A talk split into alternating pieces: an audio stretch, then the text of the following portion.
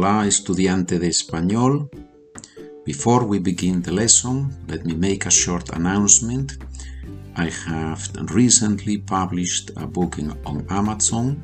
It's called Diez estudiantes americanos y un tutor de español.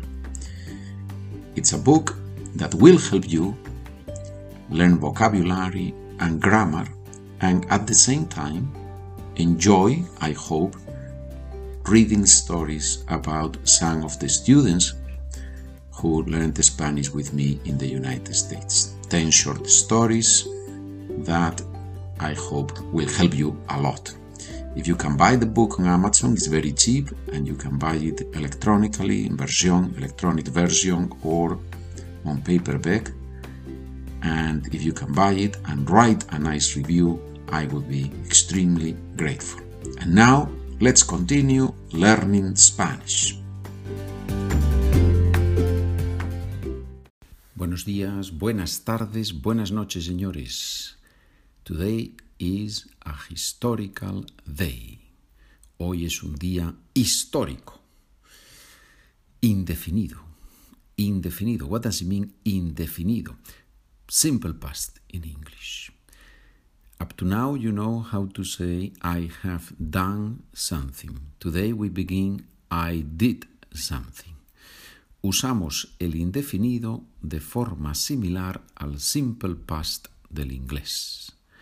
I have traveled to China three times this year. This year brings the past to the present.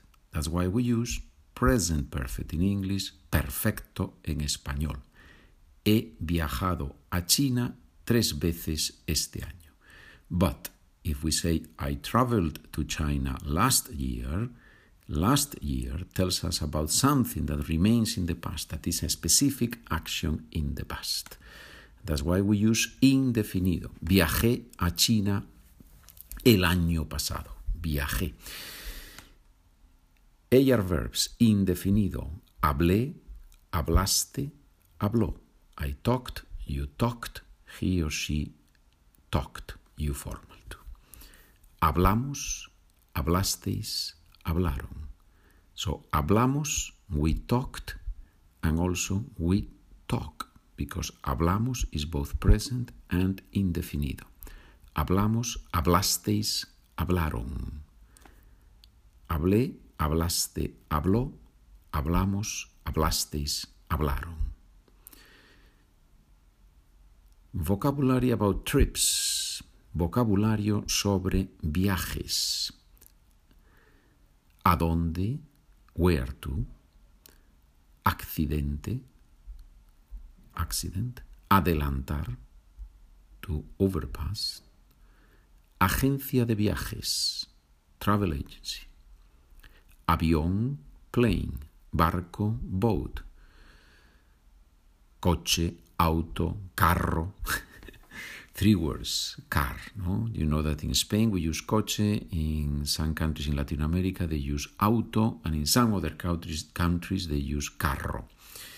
Conducir o manejar. Conducir o manejar. Conducir is to drive. And in some countries they don't say conducir, they say manejar.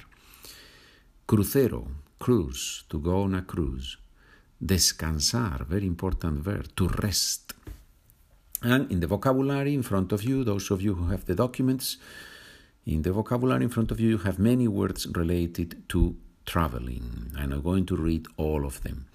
If you want to support this program, this project, this educational project, and at the same time, if you want to learn more, you can write me an email and for 9 euros and 65 cents I will sell you the first 50 documents and for 12 euros and 65 cents I will sell you the first 70 episodes, the first 70 printouts that go with the episodes. One of the students, one of you have written to me, has written to me and said, I was listening to your podcast in my car and now I think I need to sit down and learn. so to listen to it in the car, it's good There's nothing wrong with that, and, and it's a wonderful way of learning. But it's true. If you sit down with the documents and you do the exercises and you listen to each chapter a couple of times, then you learn more, right? Sentences. Descansé muy bien ayer. I rested very well yesterday. Mi padre viajó a Canadá el año pasado. My father traveled to Canada last year. So as you, as you see, we're using indefinido. We talk about things that we did in the past. Tomamos el tren y visitamos tres ciudades. We took the train and we visited three cities. Mis primos se quedaron en un hotel estupendo. My cousins stayed at a very nice hotel.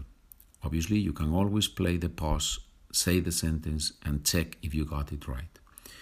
¿Estudiaste español en la secundaria?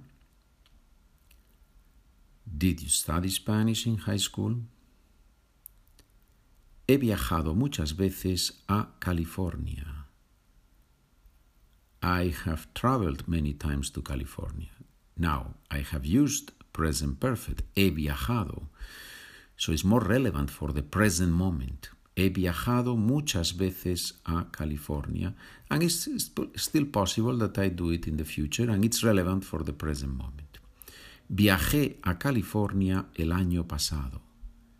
The same sentence, but in indefinido. Viajé a California el año pasado. I traveled to California last year. Last year, specific in the past.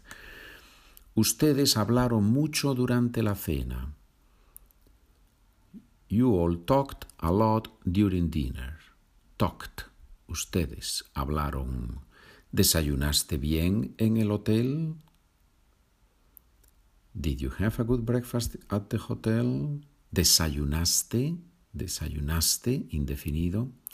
Mi madre tomó el sol y luego nadó en la playa. My mother sunbathed and then she went swimming. Nadó en la playa. Mi suegra se quedó en un hotel de cinco estrellas. My mother-in-law stayed at a five-star hotel, un hotel de cinco estrellas.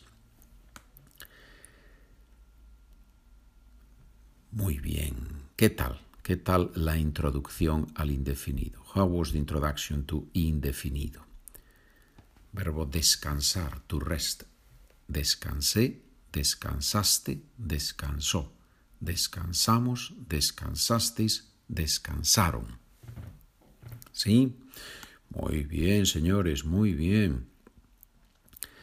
And now we have the exercises and you have the solution at the bottom of the document. We're going to do the first two from each one of the types of exercises. First exercise. Define con tus propias palabras estos términos. Viajar. ¿Cómo podemos definir en español la palabra viajar? How can we define the word viajar?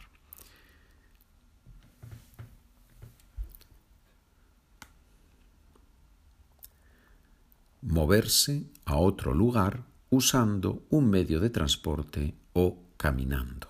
Wow, that was a good definition. I wrote it, so it must be good. No. Quedarse. ¿Qué significa quedarse?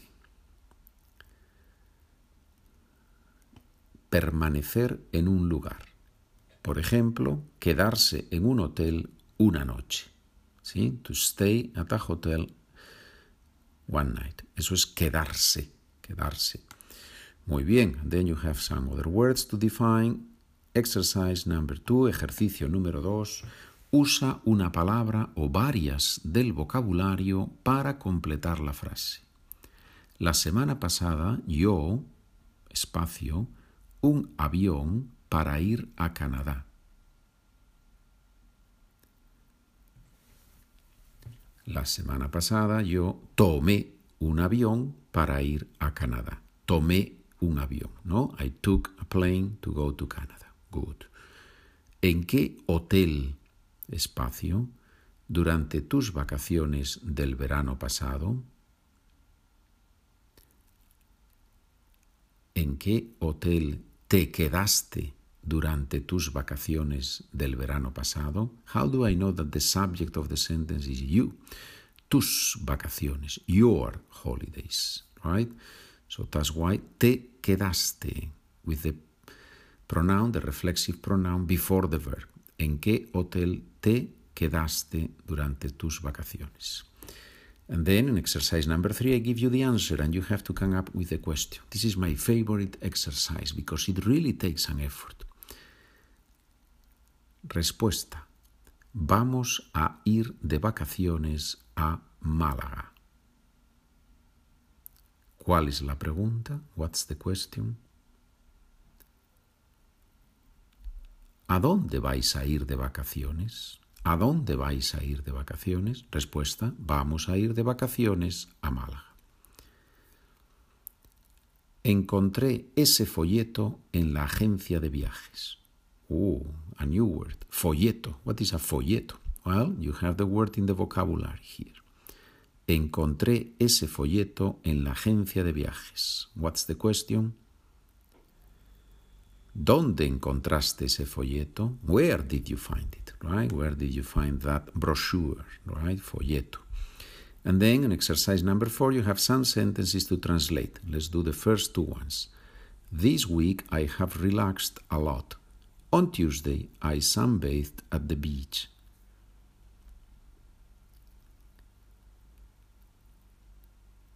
Esta semana he descansado mucho. El martes tomé el sol en la playa. Tomé el sol. I sunbathed, ¿no? In Spanish we say I took the sun. tomé el sol. I took the sun and went away with it, right? Tomar el sol. Muy bien. You all took the train, but my family and I took the plane. Let's do it with ustedes. Ustedes tomaron el tren, pero mi familia y yo tomamos el avión. Ladies and gentlemen, señoras y señores, muchas gracias por escuchar. Thank you very much for listening. Thank you very much for buying the documents and supporting the program, for the donations, for really a lot of generous people in all over the world. That's the beauty. That's the beauty really of this podcast that I I received emails from people from all over the world, and it's, it's really a wonderful experience. Thank you very much for working with me. Muchas gracias por trabajar conmigo. Nos vemos en el próximo episodio.